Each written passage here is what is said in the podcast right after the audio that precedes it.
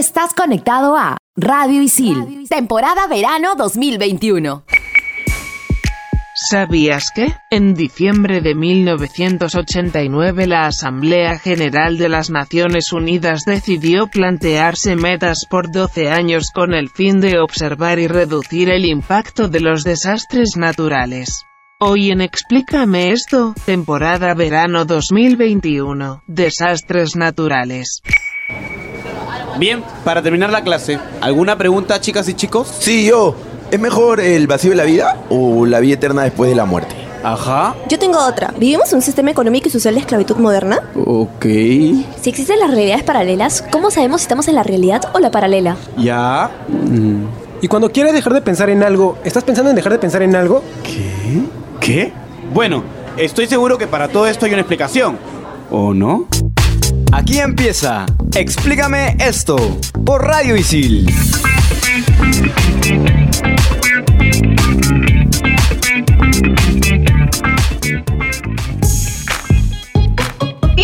Explícame esto por Radio temporada verano 2021. Soy Carmen y me encuentro conectada con Andrea, con Felipe y por supuesto con Isabel. Hola Isabel. Cuando me informaron del tema de hoy, me sentí un poco triste porque pensé que íbamos a hablar de ustedes y sus vidas que son auténticos desastres naturales, pero ya me siento mejor porque los TKM. Hola a todos. Menos mal que nos TKM Isabel, nosotros no a ti, pero yo estoy feliz porque estamos de nuevo juntos, estoy con Andreita, con Felipe. Chicos, ¿cómo están? Hola amigos, ¿cómo están? Muy bien, como siempre, felizmente. Y bueno, a Isabel la voy a ignorar porque X. Yo también estoy bien, chicas. Gracias por preguntar. Qué bueno, qué bueno. Y hablemos un poquito de lo que dijo Isabel, mencionó algo de 12 años y para entenderlo mejor se los explico así. Esta observación que iban a hacer se haría el segundo miércoles de octubre por los siguientes 12 años.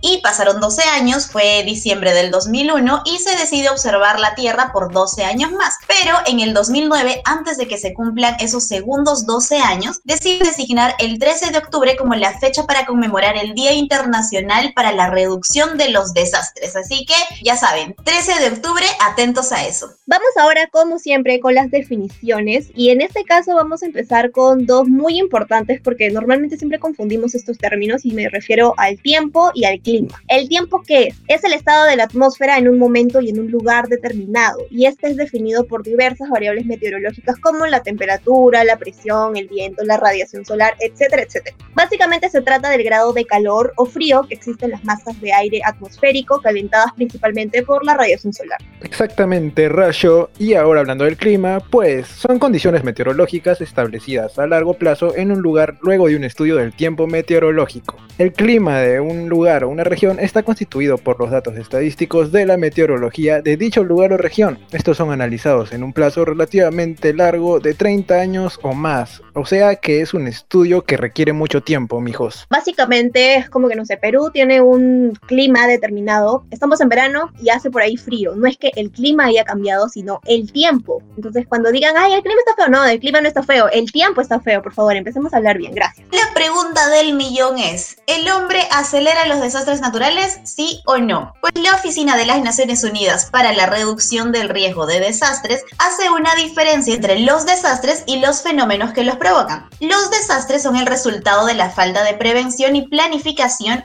ante los fenómenos de la naturaleza. Y los fenómenos son naturales, pero los desastres se producen por la actividad, la acción del hombre en su entorno. Entonces, el fenómeno natural no se puede prevenir porque es un cambio de la naturaleza, pero el desastre natural sí. Les pongo un ejemplo. Una inundación por el desbordamiento de un río es un fenómeno natural, pero la presencia de asentamientos humanos cerca de esa zona donde está el río desbordado crea la posibilidad de un desastre. Se determina que el 63% de los desastres extremos tuvieron lugar o fueron más graves por la culpa de nosotros, del ser humano. Todos ellos, casi la mitad, que es un 46%, representan olas de calor. Las sequías son el 21% y las fuertes lluvias o inundaciones son el 14%. En España, por ejemplo, se destaca la sequía y se relaciona con la influencia del ser humano y ahí respondemos la pregunta de la que estábamos hablando hace un ratito.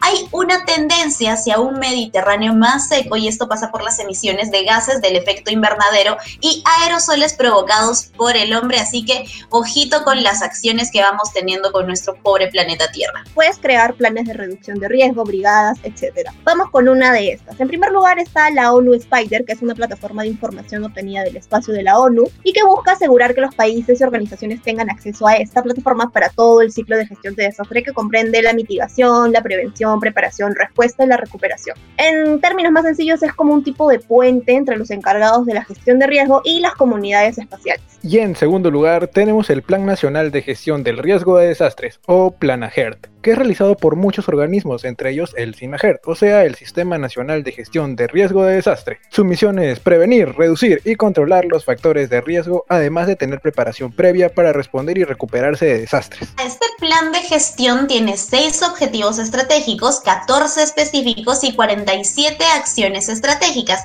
Entre sus acciones más importantes están la investigación científica, el análisis y monitoreo de riesgo y promover la cultura de prevención, así que es importantísimo este plan. Por último está la Red Interamericana de Mitigación de Desastres. Esta fue establecida por el Departamento de Desarrollo Sostenible de la OEA y fue desarrollada con el apoyo financiero del gobierno de Canadá a través de la Agencia Canadiense del Desarrollo Internacional. La Red Interamericana tiene la labor de preparar, responder y socorrer frente a los desastres naturales. También fomenta el intercambio de información sobre reducción de la vulnerabilidad, gestión del riesgo y respuesta ante desastres. Entre los miembros hay organizaciones a nivel internacional, incluyendo organizaciones peruanas, mi gente, peruanas como CARE, PREDES, INDECI y la Cruz Roja.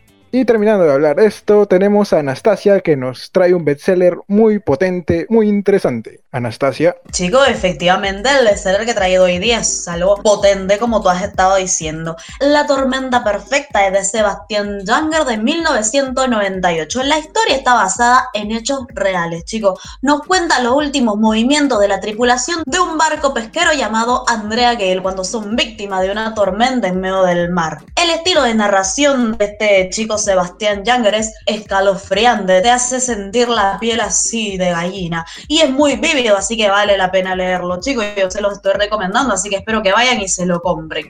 El 2000 Warner Bros. llevó el libro a la pantalla grande y la película fue increíble y además protagonizada por dos churrísimos y guapísimos. Su nombre son George Clooney y Mark Wahlberg. Tuvo crítica de los familiares ya que muchos nombres de la víctima no fueron cambiados, chicos, y la verdad que a mí sí me molestó. Honestamente tengo que decir que me fastidió bastante. Sin embargo, esta película estuvo nominada a los premios Oscar como mejor efecto visual y mejor sonido, pero lamentablemente fue derrotada porque Gladiador también estuvo muy buena esa película, dicen por ahí. Así que lean el libro porque está potente. Para acotar, Gladiador es una muy buena película. Pero ya bueno, por favor no entren en debate, así que solamente quiero decirte, Anastasia, antes de despedirte, que le mandes un saludo a Plutarco, por fin. Chica, pero qué pícara, yo le voy a decir a mi hermano Plutarco que está ahí en la isla de Sandero, pero está ahí, yo sé que va a recibir muy bien tu saludo. Chao, chica. Muchas gracias, Anastasia, y ya regresamos en el siguiente bloque. ¿Quién explícame esto? Temporada verano 2021 por Radio Isil.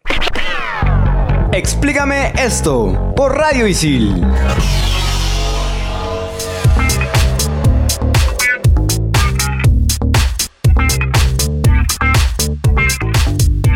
Ya estamos de vuelta aquí en Explícame esto, temporada verano 2021 por Radicil y les traigo una gran frase que dice así: La tierra nunca devuelve sin interés la simiente que recibió. Todas las obras de la naturaleza deben ser tenidas por buenas. Lo dijo el gran Cicerón. Y ahora, continuando con personas que quieren ser grandes, está Isabel que nos quiere decir algo. Me dicen por interno que alguien ha estado fastidiando al productor para poder contar algo de su vida. Pobrecita. Seguro se siente por siempre solo. Carmen deja de molestarnos y cuenta tu anécdota. Isabel, no me siento solo, me siento sola. Y no me siento sola, caramba, estoy aquí grabando bien divertida con mis amigos, solo que esta anécdota es muy, es muy familiar, es muy personal de cuando yo era chiquita. Resulta que hubo eh, un fenómeno del niño aquí en el país, casi segura que fue el 99, y fue súper fuerte y arrasó casi con todo el norte. Resulta que como salí en las noticias y mis primos y yo éramos bien chiquititos, pensábamos que era un juego, el huaico, porque nos daba mucha gracia la palabra huaico, así que jugábamos al huaico y armábamos casitas y poníamos muñequitos soldaditos y luego tirábamos agua y por todo el cerro de la casa de mis abuelos corríamos alrededor gritando ¡Waiko! claro, si no has jugado al Waiko no has tenido infancia, ¿no? Casual. me parece un juego muy oscuro. Y bueno, definitivamente no es un juego, es algo muy serio, es algo que trae bastantes pérdidas lamentablemente, pero nosotros éramos bien chiquititos, tendríamos entre 3, 4 y 5 años, así que éramos muy pequeñitos, era un juego inocente, así que espero que lo tomen de esa forma, por favor. Hablemos ahora de las tragedias más grandes que han ocurrido por continente en base a desastres naturales y hablemos del continente más grande que ha existido en todo el planeta Tierra y es Pangea. ¿Y qué cosa era Pangea? Estoy segura que alguna vez lo han escuchado. Era un supercontinente que unía a todos los continentes que ahora conocemos. Se formó por movimientos de placas tectónicas, produciendo así la mayor extinción sobre la faz de la Tierra. Atentos con estos datos. Desaparecieron 7 de cada 10 especies de animales terrestres, 9 de cada 10 marinos y la desaparición completa de todos los insectos y la fauna de este periodo. A finales de la era paleozoica, las placas tectónicas actuaron de nuevo, hicieron shaky, shaky, shaky y Pangea se separó formando el mundo que ahora conocemos. Y obviamente este shaky, shaky, shaky causó muchos efectos. Entre ellos, el río Mississippi se formó gracias a una falla surgida al separarse Norteamérica de África. Y África padeció de muchas grietas que dieron origen al Océano Índico. Además, también se generaron cambios climáticos y esto dio lugar a procesos volcánicos muy intensos. Y al mismo tiempo, este movimiento de placas tectónicas hizo que del fondo del mar se liberará gran cantidad de dióxido de carbono, incrementando así, ¿qué cosa? Muy bien, el efecto invernadero, tienen 20 en geografía. La placa africana comenzó a cambiar de dirección, de oeste a noroeste, o sea, hacia Europa, y América del Sur al norte, y así se separaron de la Antártida. Este movimiento, junto con la disminución del CO2 en la atmósfera, provocó un rápido enfriamiento y se crearon los glaciares. Y ahora, ya que hablamos de la placa africana, hablemos de África y el desastre natural más impactante que ha tenido, donde el 24 de marzo del 2019 el ciclón Idai por Mozambique, Zimbabue y Malawi fue el peor desastre natural que sufrió África, según el secretario general de la ONU, Antonio Guterres. Este ciclón afectó alrededor de 3 millones de personas y dejó más de 700 muertos, y se perdieron 500.000 hectáreas de cultivo. Definitivamente fue una gran tragedia, y la Cruz Roja logró hacer llegar a Beira un camión con tabletas de cloro, 1500 lonas impermeables y herramientas para hacer refugios antes de que esta quedara incomunicada. Por suerte pudieron llegar. El Programa Mundial de Alimentos logró hacer llegar provisiones y entregó suministros en paracaídas a la gente atrapada por el agua. Lo que podemos decir es que definitivamente estas organizaciones son demasiado importantes. Continuemos ahora con Asia y con el desastre que ocurrió en la isla indonesia de Sumbawa, que fue la erupción del volcán Tambora en el año 1815. Esta erupción fue la más poderosa, destructiva y con el sonido más fuerte registrado en la historia. Con más de 3.96 metros de altura, ahora por cierto son 2.8, lanzó 50 kilómetros cúbicos de gases, polvo y rocas a la atmósfera, a la isla y a los alrededores. Además, el suelo tumbó con tsunamis por el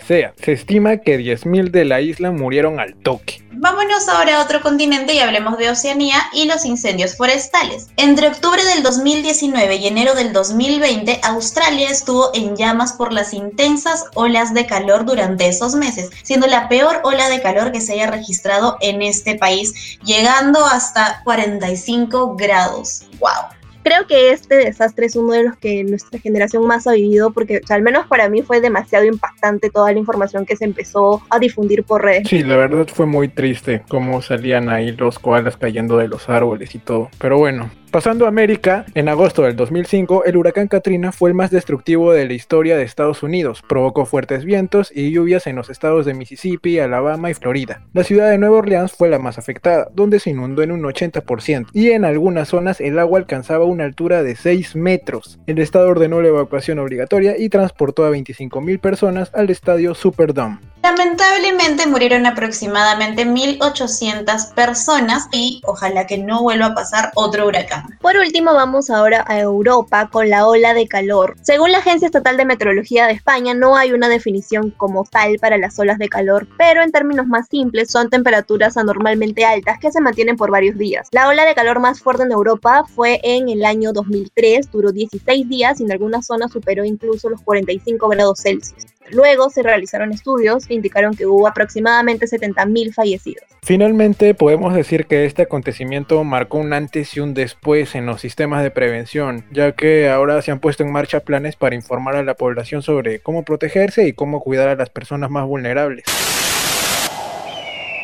Sonrían estrellitas. Amigos, yo no sé ustedes cómo se ponen cuando hay algún desastre natural. Yo soy de esas personas que se quedan así como piedra y pellizco. Temblor. Bueno, yo ni me inmuto. Recuerdo que una vez estuve callado, luego empecé a mirar fijamente a las personas y...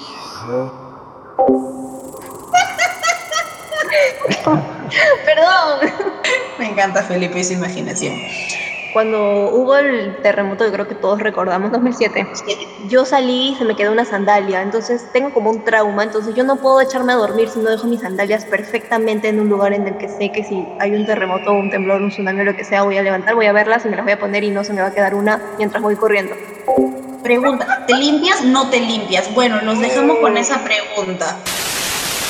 La comunidad Isil pregunta. ¿Qué desastres naturales fueron los más trágicos en Perú? A ver, quiero conocer a una de las chiquitas nuevas que hable Silvana. Hola chicos, ¿qué tal? El peor desastre natural en el Perú fue la noche del 28 de octubre de 1746, cuando Lima sufrió un terremoto que acabó con casi todas las construcciones de la ciudad. Además de esto, hubo un maremoto que inundó y desapareció gran parte del Callao. El terremoto duró aproximadamente entre 3 o 4 minutos y su magnitud fue de 9.0 en la escala de momento. En ese entonces, Lima tenía 60.000 habitantes, contaba con 150 manzanas y 3.000 construcciones, de cuales solo 25 quedaron en pie. ¡Wow! Bueno, por otro lado, no se sabe cuántas personas murieron en Lima, pero se dice que fueron cerca de 2.000, mientras que en el Callao se asegura de que los 5.000 habitantes que tenía solo quedaron 200. Muy creepy.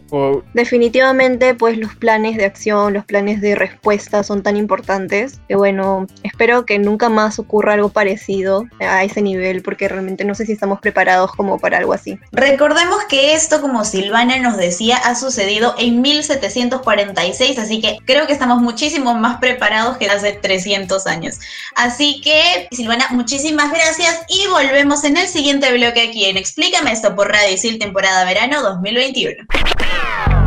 Explícame esto por Radio Isil.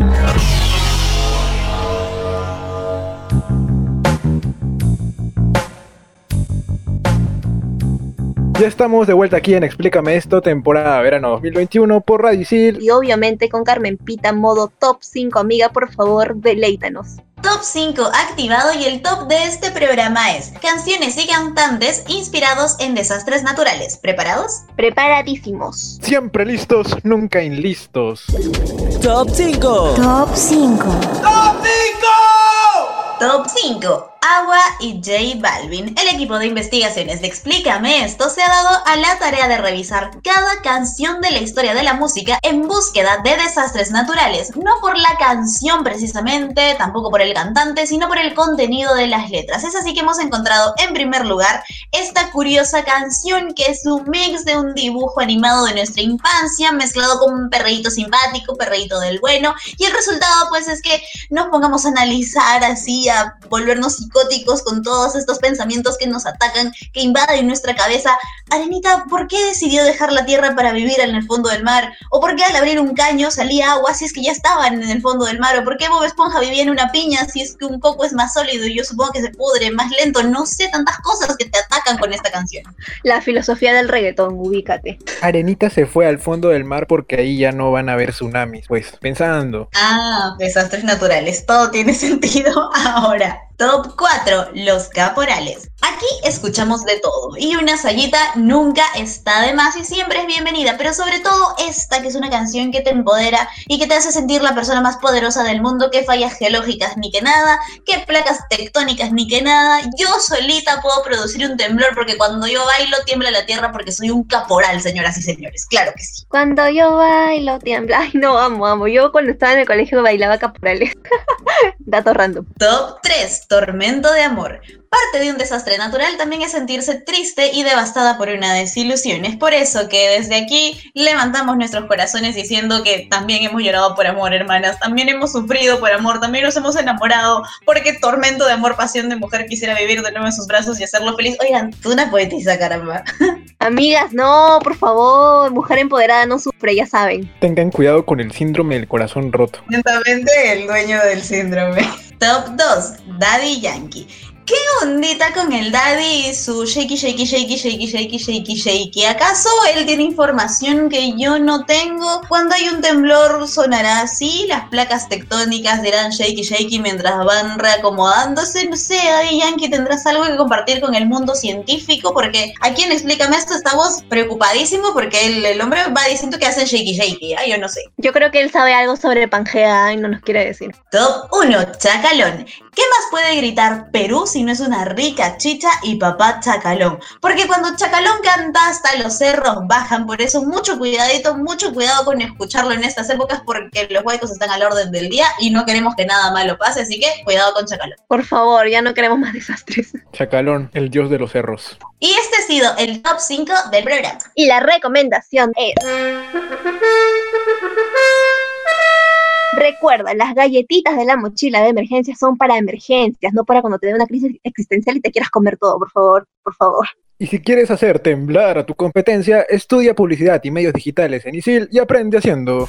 Y yo creo que para cerrar necesitamos un datito final por ahí que nos cuenten algo sobre los kits de emergencia y para eso tenemos a Yanko. Hola Yanko, bienvenido. Hola chicos, ¿qué tal? Miren, el botiquín de primeros auxilios cuenta con artículos de higiene, alimentos no perecibles en lata, mantas polares. El dinero en efectivo es sumamente importante ya que los servicios digitales posiblemente estén suspendidos. También llevar por favor una radio portátil, un silbato, duplicado de llaves, una agenda con números de emergencia. Yanko, una pregunta. Ponte que yo estoy encargado de un bebé o cuidando a un adulto mayor. Es por eso, Felipe, que debe incluirse productos específicos como biberones, papillas, latas de leche y también ropa de cambio para prever cualquier cambio climático. Y supongo que en mi caso, por ejemplo, que tengo una perrita, también tengo que tenerlo en cuenta para mi mochila, ¿verdad? Es muy importante tener un kit de emergencia con una correa, carnet de vacunas, comida para mascotas, un collar obviamente y también con una placa para poder identificar a tu mascotita. Muchas gracias, Yanko, por esa información. Definitivamente, pues nosotros estamos, la verdad, pecando de confiados. Así que hoy mismo vamos a ir a hacer nuestro kit de emergencia. ¿Ok, amigos? Ok. Y siempre vayan cambiando. Cambien las botellas de agua, cambien las latitas de atún y todo lo que tengan, porque recuerden que en algún momento puede vencer. Aprendí bastante hoy. Cuídense, mi gente bonita. Ya saben, gente, a prevenir. Chau, chau. Chau, Isabel. Siempre nos olvidamos de ti. Es que te tenemos tan presente. Cuídate, Isabel. Chau. Hemos llegado al fin. Sé que es un desastre porque me van a extrañar. Sé que me aman. No lloren por mí. Explícame esto. Volveré. Esto ha sido todo aquí en Explícame esto por Radio Isil temporada verano 2021. Explícame esto por Radio Isil. Tú estás conectado a Radio Isil, temporada verano 2021.